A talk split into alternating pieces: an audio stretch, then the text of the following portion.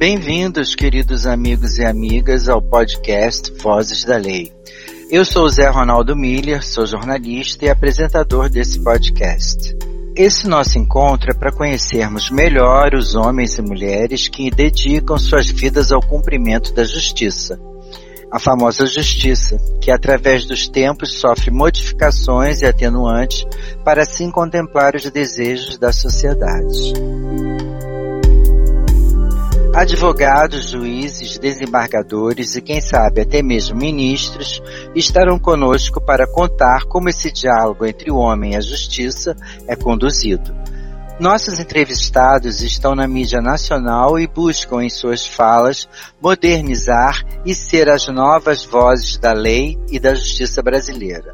Nosso convidado preferiu o encontro não presencial e apoiamos esse pedido e vamos tentar que nossa conversa não pareça nada artificial. No nosso programa de hoje, vamos conhecer um dos advogados mais importantes no direito ambiental brasileiro, o advogado Oscar Graça Couto. Nosso entrevistado é carioca e graduou-se na Pontifícia Universidade Católica e fez pós-graduação em Direito na Fundação Getúlio Vargas. E depois foi pesquisar sobre o direito ambiental, o que na época era um assunto pouco conhecido. Oscar Graçacoto foi sócio de um dos mais tradicionais escritórios do país, onde criou e liderou durante 25 anos a área de direito ambiental. Nos últimos 10 anos, representou clientes em ações judiciais envolvendo pleitos de mais de 200 bilhões de reais professor em cursos de graduação e pós-graduação em Direito Ambiental da PUC Rio e de pós-graduação da Faculdade de Direito da Fundação Getúlio Vargas. É professor convidado em palestras e cursos sobre matéria ambiental realizados no Instituto Brasileiro de Petróleo, Gás Natural e Biocombustíveis, Agência Nacional de Petróleo, Gás Natural e Biocombustíveis, Instituto de Pesquisas de Economia Aplicada, Federação das Indústrias do Rio de Janeiro, Ordem Ordem dos Advogados do Brasil, Instituto dos Advogados do Brasil e no curso de especialização em Direito Econômico realizado pela Coordenação de Pós-Graduação da Universidade Federal do Rio de Janeiro. De 2005 a 2013 foi membro do Conselho do Fundo Brasileiro para a Biodiversidade, a FUNBio. Oscar Graçacoto é respeitado como advogado e professor em toda a América Latina. Queremos agradecer, além do Dr. Oscar Graçacoto, o apoio do 15º Cartório de Ofícios e Notas do Rio de Janeiro, em nome da tabeliã Fernanda Leitão e da vice-tabeliã Michele Novaes. O nosso podcast tem a produção executiva de Patrícia Reis Oliveira, o roteiro e edição de Jorge Ramos e a sonoplastia de Bruno Ferreira. Vamos então à nossa conversa.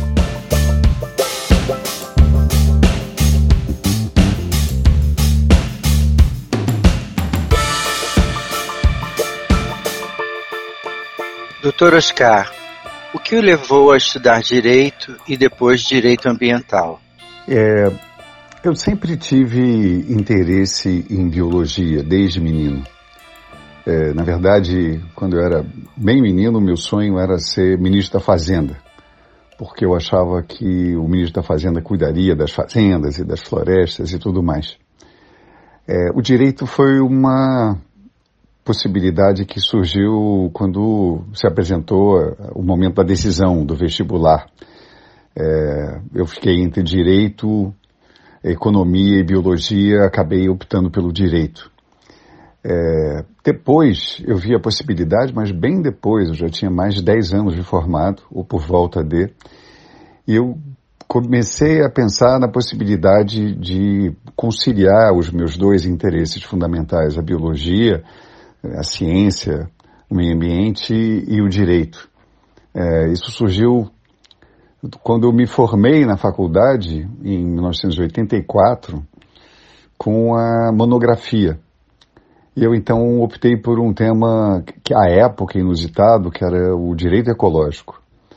É, eu tive um, talvez o, o, meu maior desafio foi encontrar bibliografia. Havia duas obras de referência, um artigo e um pequeno livro, obras seminais, aliás, E ali eu fiz a minha monografia, mas à época sem nenhuma perspectiva de exercer o direito nessa área. Isso se apresentava com uma possibilidade muito remota, na verdade, um sonho que não parecia ser é, viável.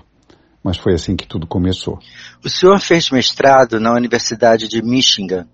A sua escolha pelo direito ambiental foi depois do mestrado?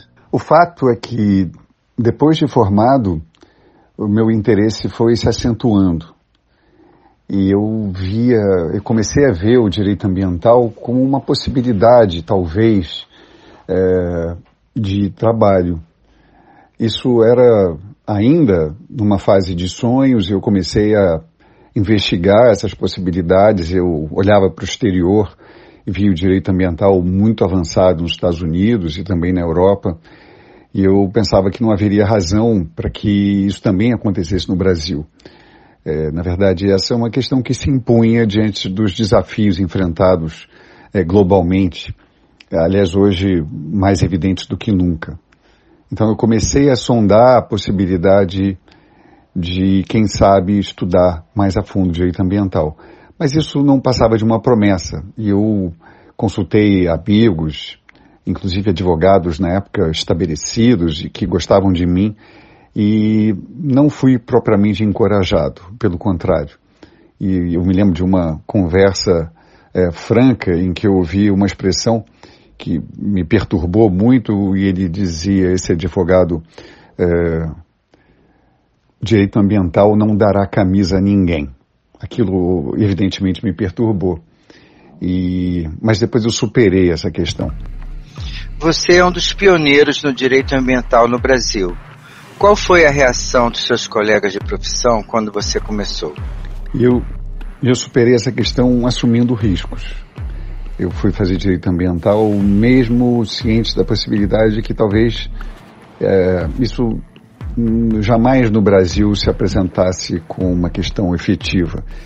É, porque a minha outra suspeita e temor era de que isso nunca passasse de normas para inglês ver é, normas que nunca sairiam do papel e que, portanto, haveria sentido é, no discurso então prevalente de que era necessário poluir como fizeram os países da Europa, como fizeram os Estados Unidos, é, e que se isso seria o preço para o nosso desenvolvimento e para o resgate da nossa dívida social.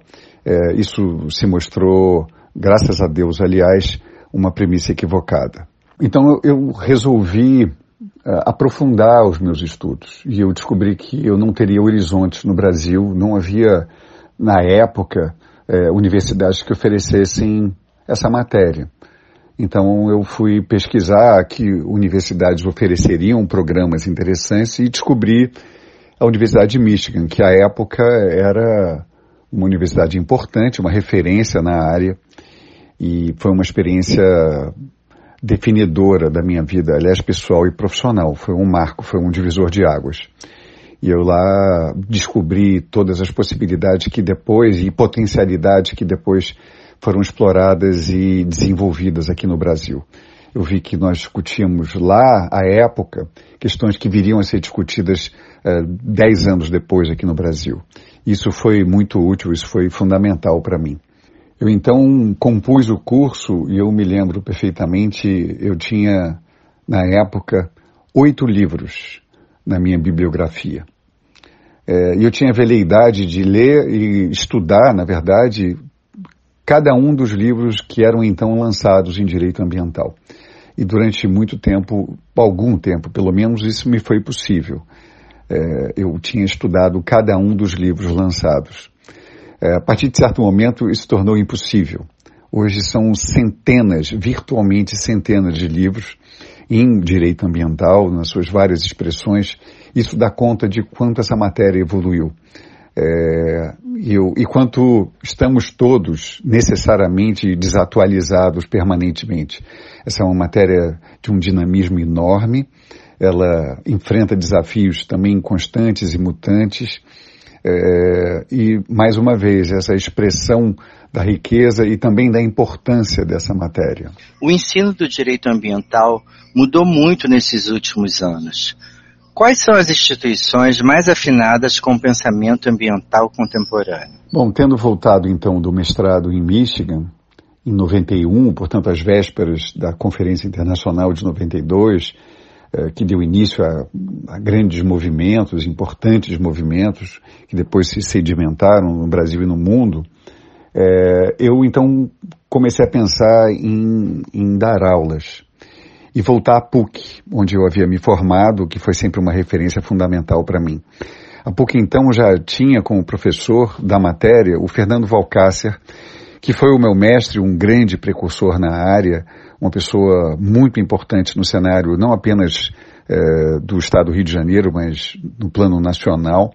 É, teve uma participação decisiva também na ECO 92 e eu o conhecia e ele acabou me convidando para dar aula na PUC e eu comecei essa experiência que foi muito rica e tem sido até hoje, é, mais de 25 anos depois, e isso foi, foi muito importante para mim.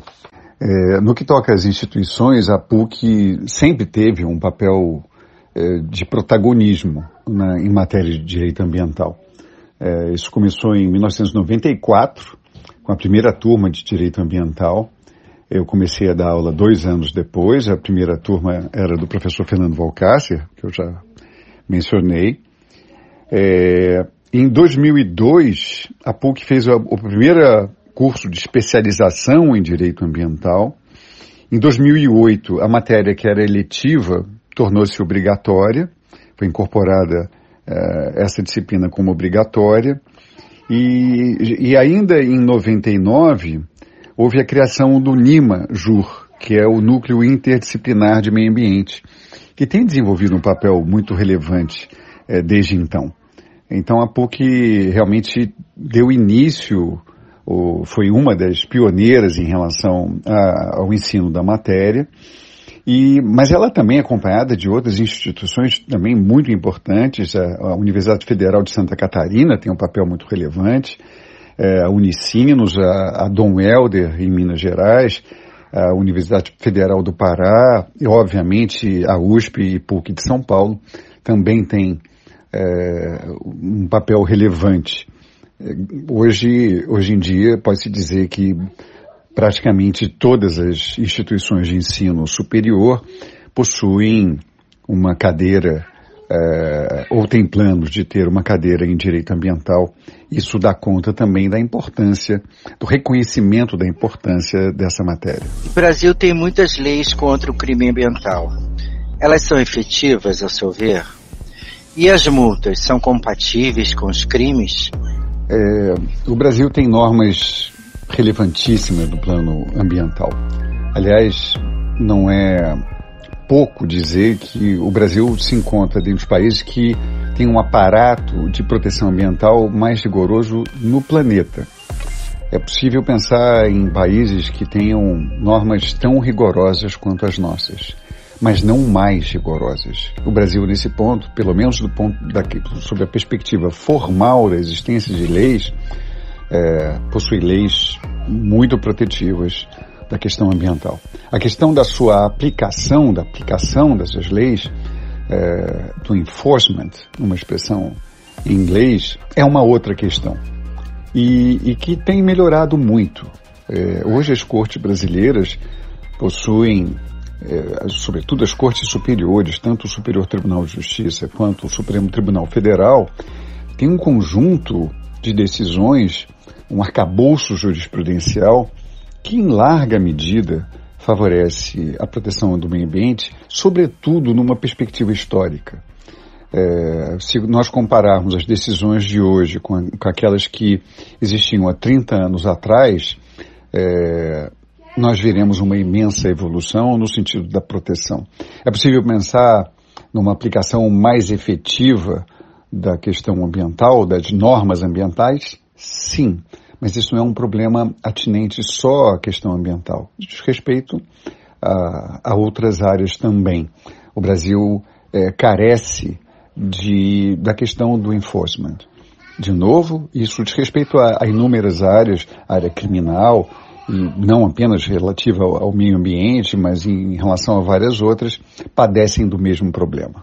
Houve alguns marcos significativos. E aqui eu deixo de mencionar é, o Código Florestal de 1934, mas nós tivemos o Código Florestal de 64, depois sucedido por outro mais recente. Nós tivemos a Lei é, a Política Nacional de Meio Ambiente, em 1981, foi uma norma absolutamente decisiva, que, entre outras questões, instituiu a responsabilidade objetiva pelo dano ambiental, ou seja, aquela que se dá sem a necessidade de demonstração de culpa. É, nós tivemos depois, em 1998, a Lei dos Crimes Ambientais, que também foi muito importante e se estabeleceu é, como divisor de águas também porque até então o Brasil é, previa a responsabilização em duas esferas de responsabilidade. No âmbito civil, obrigação de reparar o dano, e no âmbito administrativo, com as multas e outras sanções administrativas relacionadas à questão ambiental. Sobreveio, então, em 98, a, a Lei dos Crimes Ambientais, que acrescenta ainda essa outra esfera de responsabilidade que já existia, mas de modo tímido, e estabelece então essa tripla responsabilidade na esteira, aliás, do que dispunha a Constituição Federal, que obviamente de 98, de 88, que foi obviamente um divisor, outro divisor de águas fundamental e talvez o mais decisivo dentre todos. No plano civil, eh, da reparação do dano ambiental, o quadro é de extraordinário rigor. É, assim, determina-se que aquele que dá causa, de modo direto ou indireto, aliás, o poluidor direto ou indireto a um dano ambiental, é obrigado a repará-lo é, de modo integral, é, sendo que são responsáveis todos aqueles que, mais uma vez, de modo direto ou indireto, deram causa ou contribuíram para o dano ambiental, isso de modo solidário. De sorte que o credor ambiental, a sociedade, representada pelo Ministério Público ou outros legitimados, é, pode cobrar dívida ambiental de qualquer daqueles que deram origem a ela. É, existe também a necessidade de reparação do dano moral ambiental coletivo é, que se apresenta eventualmente como um caráter punitivo, que nos aproxima da multa civil ou do punitive damages norte-americano. Existe também a obrigação de reparar o dano interino, ou seja, o período no qual o meio ambiente deixou de oferecer os serviços ecossistêmicos que normalmente teria oferecido, não fosse a intervenção do dano. É, essa é também uma questão muito relevante. Então, no plano da responsabilidade civil, o Brasil é, está extraordinariamente amparado. No plano criminal, em tese, também. É, e no plano administrativo, a rigor, também em tese, deveria ocorrer a mesma coisa. A lei de 1998, a lei dos crimes ambientais, que instituiu não apenas os crimes, mas também as infrações administrativas no plano ambiental, era a época muito rigorosa é, estabeleceu-se em 1998 a multa de até 50 milhões por infrações graves ambientais. Esse valor nunca foi corrigido, a despeito de previsão expressa da norma nesse sentido. É, hoje, é, se feita a correção pelo IGPM, por exemplo, é, esse valor seria da ordem de mais de 300 milhões de reais. Então, há aí esse gap mas, de qualquer maneira, as normas são, as, essas penas são, no plano administrativo, são relativamente rigorosas. São menos rigorosas, por essa expressão numérica, do que aquelas inicialmente previstas. Como você analisa a atual política ambiental e a atração de investimentos estrangeiros para o Brasil? O governo atual tem se mostrado muito pouco inclinado à efetivação de certas normas ambientais é, talvez pouco inclinado seja um eufemismo. Ele às vezes se opõe e com algum vigor em relação à aplicação da norma ambiental. É, isso não favorece, não tem favorecido, especialmente no que toca à Amazônia e a questão climática, questões interrelacionadas, aliás, não favorece o Brasil no panorama internacional. É, o Brasil tem sido cada vez, e acho que justamente, questionado em relação à aplicação dessas normas. Sob essa perspectiva, é, eu acho que o governo atual é, faz um desserviço ao país. Nós poderíamos estar aplicando as normas ambientais e ainda assim crescendo vigorosamente em termos econômicos e também sociais. É, essa contradição que o governo enxerga entre o desenvolvimento e a aplicação de normas ambientais, eu acho que é uma ideia não atual.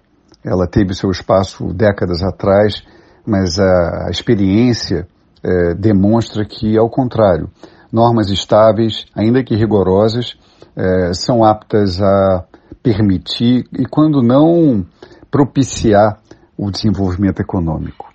Eu, me parece que essa não é uma abordagem feliz do governo atual, portanto. Você tem observado no cenário econômico o aumento de interesse das empresas pela certificação do selo verde?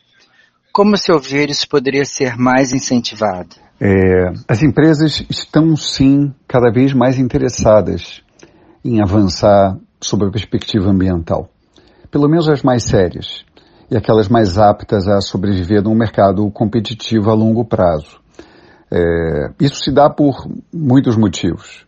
Um é o rigor da norma ambiental. Quer dizer, é caro desrespeitá-la, tende a ser, a ser caro desrespeitá-la é, inclusive em termos reputacionais, porque, mais uma vez, em relação a infrações ambientais, sobrevêm as três esferas de responsabilidade, a civil, a administrativa, a criminal, e com seus custos, de novo, inclusive reputacionais, que são associadas a essas esferas. A outra questão é a pressão do mercado, é, sobretudo internacional. Então, por exemplo, agora, de tempos para cá, é, se apresenta como uma questão cada vez mais importante, que é do ESG, da questão ambiental, social e de governança. Essa tem sido uma exigência de investidores institucionais, eh, internacionais, de bancos, de seguradoras, de acionistas, do mercado, dos consumidores. Então, essa é uma questão, é um movimento que não se apresenta como moda, é, mas é um movimento que chegou para ficar e as empresas que não estiverem é, atentas a essa questão, ou que relutarem em, em levá-la em conta na condução dos seus negócios, acho que tendem a perder espaço de modo importante. O incentivo a essa questão, ele se dá não apenas, como eu falei, pelo, pelas exigências das normas, das leis, mas eu diria sobretudo pelas pressões do mercado e o mercado está cada vez mais ciente dessa necessidade. É, isso vem sendo, isso provoca um efeito em cascata, onde as empresas maiores é, exercem pressão sobre as menores e assim sucessivamente, é, todas elas sobre o jogo dos investidores, dos consumidores, dos seguradores, etc., como eu falei. Vamos finalizar por hoje a nossa entrevista e continuamos no próximo episódio com o advogado Oscar Graçacoto, com a pauta do direito ambiental no Brasil. Esse tema que vai decidir o rumo do país nos próximos anos. Queremos agradecer novamente ao 15º Cartório de Notas, em particular a tabeliã Fernanda Leitão e a vice-tabeliã Michele Novaes. No próximo episódio, não percam de novo com vocês, Oscar Graçacuto. Nosso e-mail para a redação é vozesdalei@gmail.com. Um abraço e até lá.